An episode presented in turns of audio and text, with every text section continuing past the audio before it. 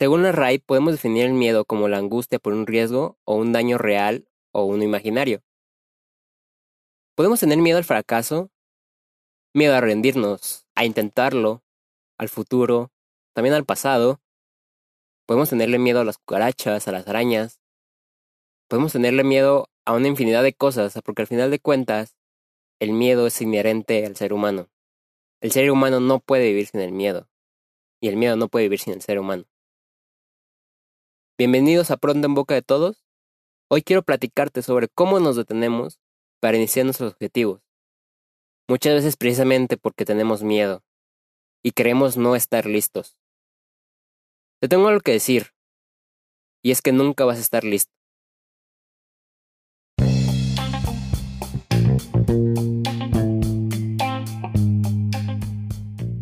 Te doy la bienvenida a Pronto en Boca de Todos, un podcast donde el protagonista son las ideas. En cada capítulo te hablaré sobre una idea distinta con el objetivo de expresar todo aquello que se encuentra en mi cabeza y en la de mis invitados. Al final del día, son las ideas las que mueven al mundo y todos tenemos una que compartir. Y es que de algo muy simple pueden hacer algo que esté pronto en boca de todos. Soy Ángel Hernández y te doy la bienvenida a mi mente, a la de las personas que admiro hay un espacio donde los límites los pone nuestra creatividad. Hoy quiero platicarte sobre todos estos miedos que tenemos y que nos pueden detener no nomás para nuestros proyectos o nuestras ambiciones o objetivos especiales que tengamos. También son, un detenimiento a esas pequeñas acciones cotidianas que poco a poco pueden hacer grandes acciones, que poco a poco pueden hacernos que nos movamos en un camino que se puede ir haciendo cada vez más importante y que por pequeñas cuestiones no empezamos a recorrer. Te voy a contar varios miedos que yo creo que son los más comunes o los que al menos más veces nos detienen en nuestro día a día y es el intentar las cosas. Quisiera iniciar por ese miedo. Creo que tenemos un miedo eh, muchas veces irracional a intentar una cosa nueva y esto va para muchísimas cuestiones. Puedes tener miedo a lanzarte tal vez de un helicóptero, porque te da miedo las alturas. Yo lo tendría. Pero puedes tener miedo a iniciar una plática con alguien. Porque a lo mejor eres muy introvertido, o a lo mejor sientes que esa persona no le vas a caer bien. Puedes tener miedo a intentar comenzar a participar en clase. Puedes tener miedo incluso a intentar hacer tú mismo, ser tú mismo. Si te fijas, tenemos un miedo enorme a intentar muchas cosas en el día. A veces, como te dije, hasta irracional, a veces no lo pensamos. Es todas esas veces que no participas, por ejemplo, en una clase, vuelvo a tomar ese, esa cuestión, es por miedo a intentar algo, seguramente. Es por miedo a, empezar a, a, participar. Y a veces no nos detenemos a pensar que estamos eh, experimentando un miedo o que estamos o que no estamos haciéndolo. Simplemente decimos, no, es que yo no voy a, a iniciar esto porque, pues luego, no es el momento, ¿sabes? No estoy listo. Y es que el miedo siempre va a estar en nuestras vidas, ¿sabes? Siempre. Quiero contarte dos historias personales que son muy recurrentes en mi vida, sobre todo esta semana y la, la próxima semana, este mes de octubre. Una es más antigua, es este propio podcast. A mí me han, eh, gente, ¿no? Que, que me han mandado mensaje, me ha dicho, oye, la verdad es que admiro el, el, hecho de que hayas dejado el miedo a intentar hacer un, un, un, formato así y que no te dé miedo hablar o, o que no te dé reparo y que seguramente tú puedes hablar ante un público y demás cosas. Y yo les he dicho, no, o sea, yo tengo miedo a hablar. La gente que me conoce más personalmente sabrá que yo soy introvertido, o sea, vamos, no soy eh, una persona súper callada, pero no soy la persona ni de chiste que hable más en un cuarto. Suelo ser introvertido. Me gusta ser introvertido, no, no, no trato de luchar y no, no trato de aparentar ser otra cosa que no soy. Pero muchas veces tengo miedo a, hablar y un miedo mm, racional, ¿no? O sea, no un miedo que me detenga, sino que si tengo que hablar ante un público, no lo voy a hacer sin miedo. Y es lo que le decía en el podcast. Eh, no significa que yo ya haya dejado el miedo a hablar. El caso está en controlar ese miedo. El miedo nunca se va a ir de nuestras vidas. Pero creo que si aprendemos a controlarlo y a poder racionalizarlo, vamos a estar un paso delante de él siempre. Porque él, cuando, el miedo nos diga, no puedes, pues yo le puedo decir, pues sí, cabrón, pero pues nadie te preguntó, ¿no? Lo voy a hacer aunque tú estés a lo de mí.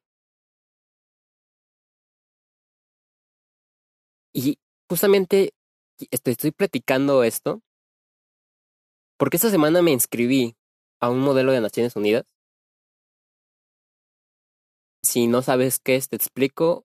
Básicamente es un debate, es una forma de debate, donde digamos que cada quien, cada participante, pues va a ser el delegado, el representante de un país.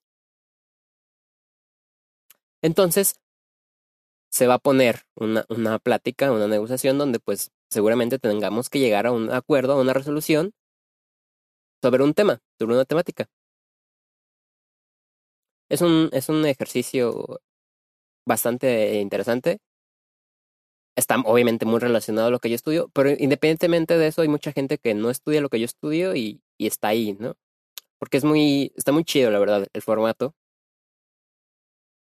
Y yo no tengo experiencia en el debate, como tal, en el debate puro, y mucho menos tengo experiencia en este modo de debate. Así, cero, nula.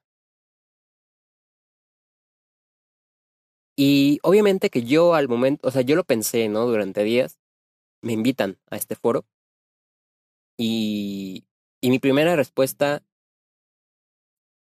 fue que no estaba, o sea, que yo nunca había participado en, uno, en un foro así y que lo iba a ver muy complicado hacerlo porque será en línea, hacerlo mi primera vez en línea porque pues no tengo ninguna experiencia y no me iba a sentir bien.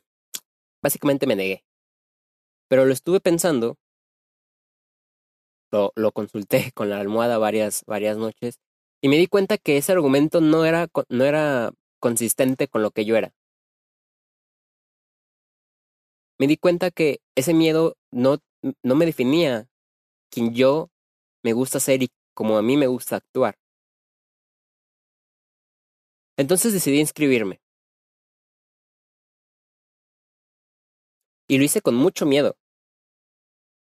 Hasta la fecha, o sea, todavía no pasa, eh, falta una semana para esto, pero, pero te lo voy contando. Obviamente que lo hice con miedo y el miedo va a estar, y el miedo va a estar antes y durante Yo, ese, ese día, seguramente me para la cámara cagándome de miedo. Pero el miedo no va a ser un detenimiento para que yo esté ahí. Porque otra cosa que nos detiene mucho es el miedo al fracaso. Y a mí me gustaría que definiéramos y que definieras para ti qué es fracasar. Yo obviamente no tengo la experiencia de personas que puedan estar eh, en, un modelo así y tal vez haya personas con mucha experiencia, con menos experiencia, con nula experiencia como yo, de todo tipo. Y yo sé que todos lo estamos intentando. Tengamos más o menos experiencia, todos vamos a estar ahí dando lo mejor de nosotros. Entonces, creo que el fracaso no es esto que nos han contado infinidad de veces de que si no la armaste o no cumpliste con lo que tú creías que era cumplirla, ya fracasaste. Hay que ser bien específicos con las métricas y con los filtros que nos ponemos a nosotros mismos. Para mí, el simplemente el, hecho de, intentar las cosas, para mí no es éxito. Sí es un gran pase, eh, paso. Para personas, el simple hecho de, ya haberse animado a intentar las cosas ya representa un éxito y eso es buenísimo. Eso es súper válido y lo comparto también. Pero para mí, por ejemplo, además de intentar las cosas, a mí me gusta comprometerme y hacer las cosas bien. Porque no me gusta hacer las, o sea, animarme a hacer algo y, hacerlo a medias y luego dejarlo. No es como me gusta a mí hacer las cosas.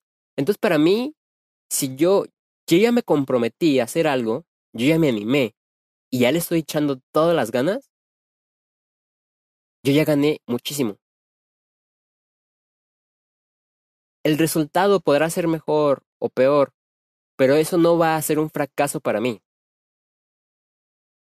¿Sabes? Creo que el peor miedo derivado del fracaso, si te fijas, miedos van derivando miedos, es, es, un, es una cascada de nunca parar. Y creo que el peor miedo del fracaso es el miedo a rendirse. Y, es, y, te, y hago la misma métrica y la misma pregunta que te hice con el fracaso. ¿Qué es rendirse? Imagínate que tú estás corriendo una carrera de 50 kilómetros y estás dando la carrera de tu vida. Y por cosas del destino, te chingas la rodilla al kilómetro 25. No puedes, físicamente no puedes dar más. Si das más te quedas inválido. Te quedas sin piernas, sin rodillas, no sé. ¿Te rendiste ahí? ¿O hasta ahí pudiste? Quiero que quede bien clara esta diferencia entre rendirse y entre dar, entre dar todo y llegar hasta donde podemos. Es como que si nuestra sociedad estuviera totalmente prohibido, entre comillas, rendirse, porque entonces eres un fracasado, y entonces viene este miedo a, que fracasaste, que te rendiste y que por eso no debes de intentar las cosas. Cada quien sabe hasta dónde puede dar y hasta dónde puede llegar sus capacidades.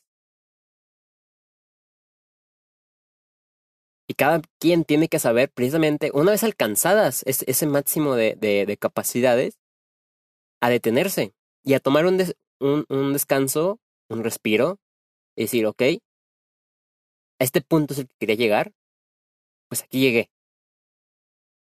No me estoy rindiendo, estoy llegando al a, a, la meta y al, y al punto donde yo creo que es conveniente quedarme. Rendirse es abandonar las cosas antes de haber llegado a ese punto. Y ojo, también te puedes tomar un descanso antes de llegar a ese punto, pero no abandonarlo, porque entonces ahí sí te estarías rindiendo. Y ahí, si realmente quieres llegar a ese punto, creo que es lo último que tienes que hacer. Pero entendiendo esta diferencia, rendirse no siempre es no llegar al máximo, no siempre es llegar a ser la mejor o el mejor del mundo. Y, a veces el propio sistema que, que nos obliga a ser competitivos y a darlo todo hasta morirnos, nos hace esta idea que va más allá, rendirse no es algo tan sencillo como te lo dije. Entonces, volviendo y, pongo este ejemplo mío, pues seguramente como te dije, yo ese día tendré mucho miedo, seguramente tal vez no esté preparado como algunas otras personas, porque no tengo la experiencia o porque no tome en cuenta ciertos factores, por muchas cuestiones que pueden darse y que deriven en que no esté tan preparado como otras personas. Pero nadie, o sea, absolutamente nada ni nadie va a impedir que yo dé lo mejor de mí ese día. A mí no me interesa si si soy el mejor delegado, si doy el debate de mi vida, no me interesa. A mí lo, lo que me interesa es dar lo mejor de mí. Los resultados serán determinantes y podrán darse unos resultados o otros resultados Pero yo habré, uno, para empezar, ya me quité el miedo de, de intentar las cosas porque ya estoy registrado, ya no me puedo echar para atrás. Ya acepté que el miedo va a estar conmigo y no me va a soltar y yo tengo que aprender a manejar ese miedo para que no me detenga. Ya acepté que no me voy a rendir hasta haber dado lo mejor de mí. Y es que yo creo que el día que tú me digas que no tienes miedo a nada, o pasan dos cosas, o eres un, chingón y, la verdad quisiera hablar contigo, porque habrás hecho algo que yo creo que casi nadie o muy pocas personas de la humanidad lo han logrado, o es porque realmente ya te dejó de interesar eso que estás haciendo. El miedo es un motivante, el miedo es una, un instrumento que mueve al ser humano. Los movimientos sociales, la tecnología, la política, la economía, todo está movido en base al miedo. Si una economía usualmente cae es porque los inversores tienen miedo de y, retiran sus, sus acciones. las bolsas caen todas esas revueltas sociales que estamos viendo fuera en las calles es por miedo a que el día de mañana te maten. Por miedo el día que el día de mañana te discriminen por tu color de piel, que te violen por tu sexo, por tu género, por tu sexo. Todo está en base al miedo y está en vistas de romper eso. Y el miedo va a seguir estando ahí porque nunca vamos a ser perfectos porque la perfección no existe, pero nos mueve como humanos. Creo que tenemos una obligación y es que si tú estás persiguiendo un sueño, porque es válido que tú no persigas nada, pero si ya decidiste perseguir un sueño, al menos tu, tu, tu obligación es eso, perseguirlo. No puedes andar con la vida persiguiendo un ideal estar defendiendo una bandera y no perseguir el dar lo mejor de ti y alcanzarla. Porque nunca vas a estar listo para nada. Si tú estás esperando a que sepas todas las teorías del universo y que seas el mejor en debate y que seas la persona que sabe más, pues te vas a, para, para, por ejemplo, hacer algo académico, como, como es mi caso, pues te vas a morir y nunca vas a, y no, no va a llegar el punto en el que sepas todo o no va a llegar el punto en el que realmente estés y controles todo lo que puedas controlar. Si tú estás esperando, por ejemplo, a que la persona que te gusta se fije en ti, cuando seas, según tú, la persona perfecta para ella, pues la neta, déjame decirte que nunca se va a fijar en ti porque las cosas no van así. La perfección no existe. Tú, tú no tienes que estar buscando el estar listo. Tú tienes que estar buscando el comenzar. Dice Humberto Ramos, que si no lo conoces, es un caricaturista, es mexicano, trabaja en Marvel y, y bueno, si no lo conoces, búscalo. Ilustra precisamente a Spider-Man. Esta, esta, tarde estaba viendo una, una TED eh, que, él, que él dio y dice una frase que se me hace muy buena. Y decía que por los sueños se suspira y por las metas se trabaja. Inténtalo. Falla. Y falla bien. Y luego vuelve a intentarlo. Vuelve a intentarlo aprendiendo de esas fallas. Y puede ser un círculo que puede durar uno, dos, tres, treinta años.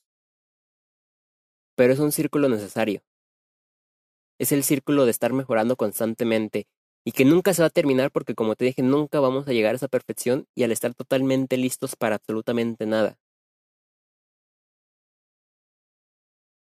Es con lo que te quiero dejar esta semana. Te agradezco por haberme escuchado estos breves minutos. Espero que algo de lo que te diga te pueda servir de, motivación, pero sobre todo como herramienta para pasar a la acción. Nos vemos en un próximo episodio de Pronto en Boca de Todos.